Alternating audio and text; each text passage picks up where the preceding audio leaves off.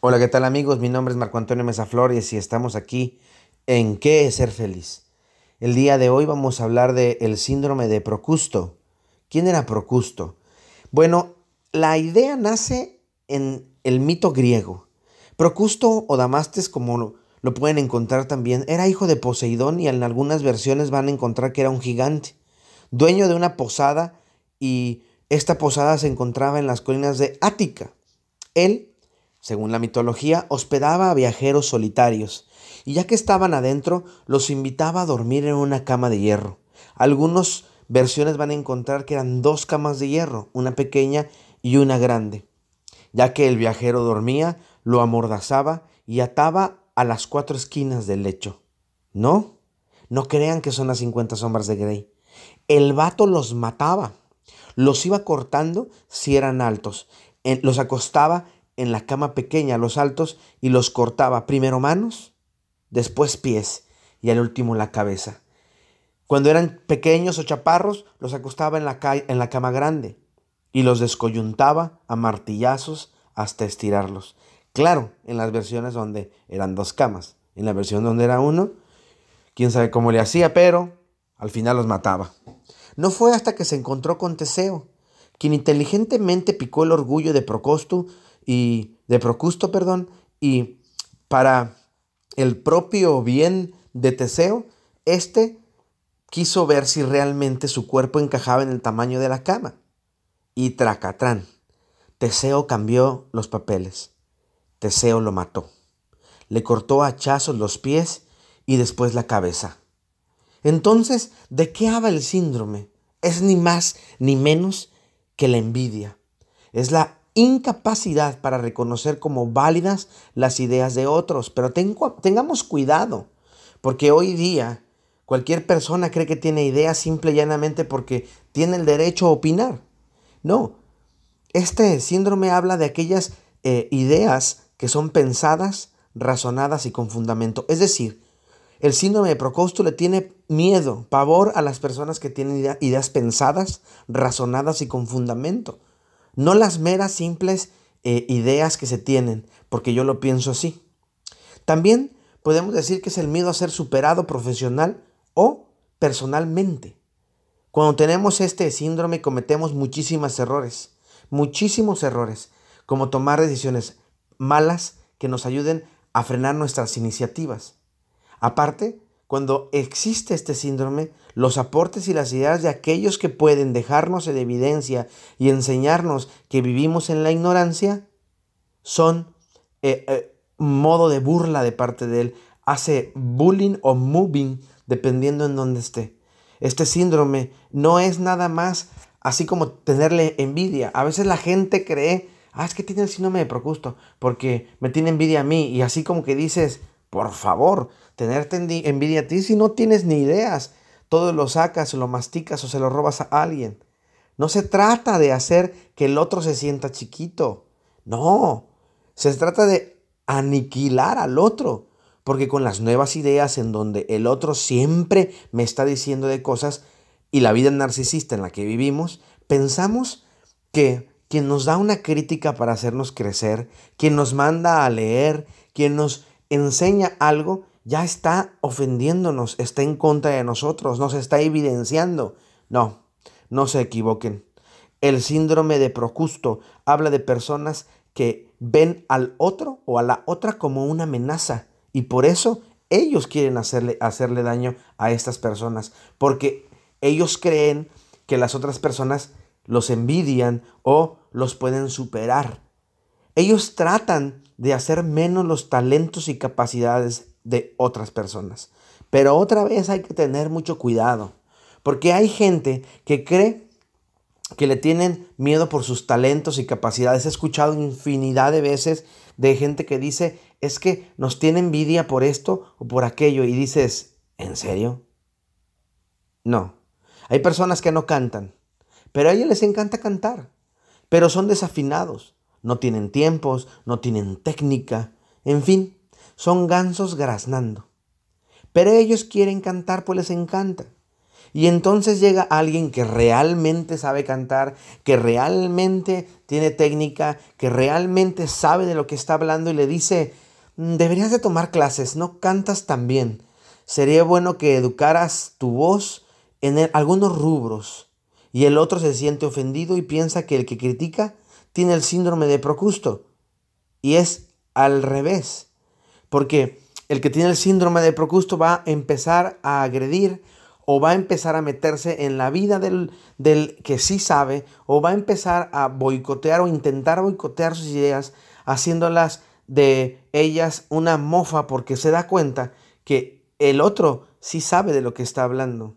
Y eso es muy delicado. La única manera de vencer a este tipo de personas es siendo tú, es decir, florece. Reconócete, vuélvete a conocer comienza a ser tú mismo, no ser copia de otros, sino ser uno mismo. Ya de por sí es difícil ser uno mismo y copiar es mucho más difícil, pero cuando copias, no eres tú. Sé que algunos pueden decir, ah, Marco, yo soy original. ¿En serio? Tómate tu tiempo. Piensa, ¿haces lo que te dijeron tus papás? ¿Lo que te dijo tu pareja? ¿Lo que te enseñaron tus maestros? tu líder espiritual? ¿Alguien? ¿Piensas por ti mismo después de haber hecho un estudio, exhaustivo de las cosas, de las teorías? ¿O te lo robas de otras personas? No lo investigas, lo bajas de YouTube, de Wikipedia, y lo recitas tal cual, sin saber de qué estás hablando. Aunque haya algunas personas que te manden a hacerlo, Tú prefieres no hacerlo. Prefieres robar ideas y después exponerlas como si fueran tuyas. ¿Y qué dijiste? ¿Con eso se van? No. Esta gente no se va tan fácilmente. ¿Solamente con enfrentarlos? No. ¿Con florecer? No, para nada. Ellos agarran fuerza, porque este tipo de personajes no paran hasta ver que no podrán contigo, que no habrá forma alguna de hacerte desistir de tus deseos de seguir creciendo. Y a veces uno se enfrasca en discusiones que sabe que va a perder porque, como dice por ahí alguien, no te metas con un idiota, no discutas con él, porque te va a llevar a su nivel y ahí te va a hacer pedazos, porque ahí él es profesional. Uno no tiene que desistir a las cosas que quiere hacer, uno tiene que buscarlas, ¿sí? Porque esta gente va a agarrar fuerzas y va a buscar la manera de pisotearte. Va a agarrar tus sueños y los va a adaptar con sus limitadas mentes como si fueran suyos y hasta les van a poner, si son muy cínicos, tu nombre impregnado ahí. Pero es la misma idea y la gente en algún momento se va a dar cuenta que no son más que loritos que repiten una y otra vez cosas que no son de ellos. Pero sabes qué? Tú conoces los errores de tus sueños. Tú conoces los errores de lo que estás planeando. Y por eso tú eres genial. Porque tú eres feliz. Y a estas personas con este síndrome de Procusto les da mucho coraje que tú seas feliz. El síndrome se puede ver en muchas áreas de la vida, como en el académico. Se han visto casos en donde el profesor se siente humillado por el alumno y el primero lo humilla tratando de exponer sus títulos y sus logros académicos, haciendo que el segundo se sienta humillado y acosado por sus compañeros. En donde el primero, el maestro, cree que porque, porque tiene un título ya sabe. ¿Cuántas veces me he topado con alumnos que presumen eso? Pero se les olvida que uno fue profesor de ellos y como alumnos eran malos y como profesionales son peor. Laboralmente también te puedes encontrar a ese Procusto, en donde ese jefe es expuesto por un empleado y cuando el empleado lo expone se dan cuenta la falta de conocimiento del jefe sobre el área que, que hay que discutir y el jefe busca la manera otra vez de que sus ideas no salgan o de humillarlo. Y también está el área personal, desde la familia, amigos o pareja, que van criticando constantemente los aciertos de aquellas personas que sobresalen. Cuando está este eh, síndrome, no se busca pareja menos atractiva o inteligente que el otro. Así es. Buscamos a alguien a quien podamos humillar, a quien podamos eh, señalar y pisotear. Y pensamos que a veces es así, de simple, pero no. Eh, el síndrome de Procusto nada más no se basa en querer humillar al otro, sino en destruirlo. Es muy fácil identificar ese tipo de personas. Solamente se necesita observar bien. ¿Por qué? Porque este tipo de personas no tienen ideas propias. Las roban. Así como se oye. Ellos por lo regular están buscando qué ideas robar y adjudicárselas. No les gusta que otros tengan ideas. Y entonces, ¿qué trata de hacer? Trata de sepultarlas. Trata de que los demás no las vean. También no entienden ni la O por lo, redondo de lo que están diciendo o de lo que defienden a capa y espada. Y a veces se ponen al tú por tú o intentan o creen ponerse al tú por tú con gente que sí conoce. Y cuando uno ignora sus charlas, piensan que ganaron, pero en realidad mm, no ganaron nada, solamente se quedaron en su ignorancia. Los que tienen este síndrome se aplauden, lo puedes ver bien simple, las focas que hay alrededor. Les afecta emocionalmente cuando otros tienen razón y ellos no. Lloran, patalean, gritan, insultan y hacen un sinfín de cosas. Se creen empáticos con los, con los demás, pero la realidad es que no pueden vivir con que otros puedan tener sus propias ideas y no las impulsan. Al contrario, buscan la manera de sepultarlas. Hablan de trabajo en equipo, pero ellos son los que se deben de ganar el aplauso. Es decir, ellos dicen, vamos a trabajar en equipo, pero en realidad lo que ellos quieren es que los demás lo vean. Cuando se topan con alguien que sabe más que ellos, tratan de evitarlo. Y tienen miedo de ser descubiertos en su ignorancia. Así es. Ese tipo de gente es esa gente que te aplaude y te dice, es que tú eres mi mejor maestro. Y por, por a la espalda empiezan a hablar de ti. Ese tipo de gente es la que dice, es que tus ideas son muy buenas y por atrás tratan de pisotearlas. Temen conocer a personas proactivas y que hayan llegado a un éxito por su mero y propio pie. Y entonces buscan el adominen o meterse en la vida privada de los demás. Luego empiezan a pensar que, ay, es que no hice una dominen, claro. Es decir, se meten en la vida del otro. Estamos discutiendo sobre los gorritos negros y ellos empiezan a hablar de sombreros y uno le dice, no, es que estamos hablando de gorros.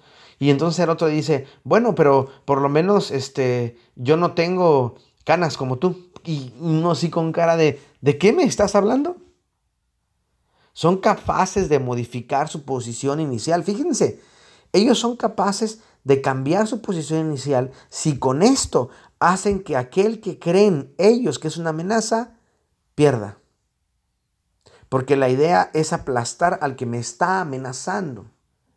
Buscan cómplices para atacar o acabar con aquel que destaque más que ellos. Eso lo he visto muchísimas veces, sobre todo en las redes sociales, cuando uno, una persona empieza a discutir algún tema y otro invita a sus amigos para que le aplaudan las cosas. Y piensan que eso los va a ayudar. No, Procusto, no te va a ayudar. Sigue siendo igual de inútil, sigue siendo igual de envidioso, sigue siendo igual de sin ideas. Tienen una autoestima bajísima o no tienen. Y ahora hay que entender que la autoestima, en la autoestima se necesitan tres rubros. Sentirse guapo, o bonita, sabroso, y cuando hablo de sabroso hablo de rico así, de que, uff, estás bien buenote o buenota, y ser inteligentes. De las tres, la única que se podría medir con test, y quién sabe, es la inteligencia. Pero la inteligencia no es creer que leí un libro o dos y ya sé algo, no. La inteligencia es la capacidad de poder resolver algún problema sin estresarte. Eso sí se puede hacer y sí se puede medir. Ahora bien, lo que es la belleza y el sentirse bueno, eso es completamente individual, porque son cosas tan subjetivas. Lo que para uno puede ser bonito o guapo y sabroso o sabrosa, para otros no. Algunos, algunos pueden gustar morenas y altas y otros rubias y chaparritas, o pelirrojas y gorditas, o delgaditas y morenas. O sea, eh, hay un sinfín de cosas. Alguna muchacha le puede gustar rubio de ojos azules y otra morena este, de ojos negros, ¿no? Algunos con barba o sin barba. La belleza y la belleza y lo sabroso tiene que ver más que nada con nuestra subjetividad y por eso es nuestra. De ahí que la autoestima tenga que ver con estas tres cosas. Tú te puedes sentir muy guapo, pero no muy bueno y entonces sí inteligente y te falta un rubro de la autoestima y entonces tu autoestima no está bien. O te puedes sentir bueno porque vas al gimnasio e inteligente, pero no te sientes guapo. Y es lo mismo, te puedes sentir guapo y bueno, pero no inteligente. Entonces te hace falta una. El autoestima tiene que ver con eso. Y estos que tienen este síndrome por lo regular tienen una autoestima bajísima o no tienen. Y por eso quieren pisotear a otros o a otras. Tienen un nivel de frustración elevadísimo y por lo tanto poca forma o sensación de control sobre ese nivel de frustración, al grado que insultan, que hieren, que primero hacen los adominen, que ah, buscan la manera de eh, creer que el otro se va a insultar. A mí me ha, pasado muchas veces que de repente empiezan a, a decirme cosas y pues no tiene caso seguir porque no es una discusión, no es un debate, es una cátedra y a veces me da flojera tener que dar clase y se oye muy mamón si tú quieres, pero da flojera tener que dar clase de algo que se puede encontrar en ABC. ¿Sí? También dudan de sus capacidades y por eso intentan que los otros lo hagan, que duden también de las capacidades de ellos mismos. ¿Cómo? A través de la risa, eh, de la risa sarcástica, del eh, querer sacar temas que no tienen nada que ver, del meterse con tu vida privada y etcétera, etcétera. El síndrome de Procusto es un síndrome que no hace feliz a nadie.